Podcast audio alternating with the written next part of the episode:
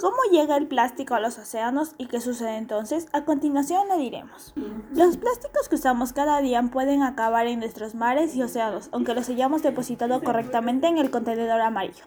¿Sabías que el 79% de los plásticos desechados hasta hoy ha acabado en vertederos o en el medio ambiente?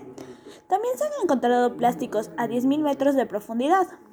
¿Sabías que cada día se abandonan 30 millones de latas y botellas de plástico en España? Cada vez se producen más objetos de plástico, como platos, vasos, botellas o bolsas. Cuando nos deshacemos de ellos pueden acabar en un vertedero, ser incinerados o reciclados. Sin embargo, debido a la acción del viento y la lluvia, estos residuos también pueden llegar al mar, incluso cuando los tiramos a la basura. Pueden acabar abandonados debido a la acción de las tormentas, el viento o la lluvia, o simplemente porque se han desechado correctamente. Así pueden llegar a ríos u otras vías fluviales y hasta en el sistema de alcantarillado de zonas urbanas. Una vez ahí, a no ser de que se extraigan con anterioridad, su destino final será el mar por muy lejos que nos encontramos de la costa.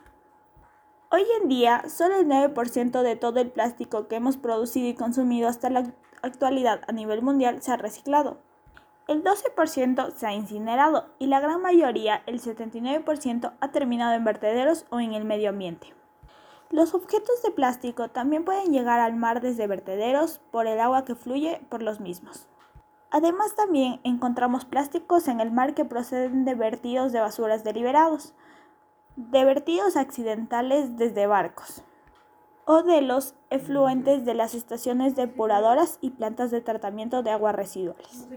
El 80% de los residuos que encontramos en el mar proviene de tierra, mientras que el 20% restante de la actividad marítima. Debido a que el plástico es muy persistente y se dispersa fácilmente, podemos encontrar plásticos en todos los rincones del planeta, desde el Ártico hasta la Antártida. Una vez los objetos de plástico llegan al mar, pueden ser ingeridos por la fauna marina y acumularse en su interior. Pueden quedarse en suspensión o flotando en la superficie. Pueden finalmente hundirse y permanecer en el fondo marino, o incluso pueden quedar atrapados en el hielo del Ártico. Ya se han encontrado plásticos hasta en las zonas más profundas. Mi conclusión es que debemos dejar de utilizar tantos plásticos, ya que hace mucho daño tanto en, en las zonas marinas como en nuestro ambiente. Te lo agradecemos y ya no utilizarías plásticos. Muchas gracias por prestar atención.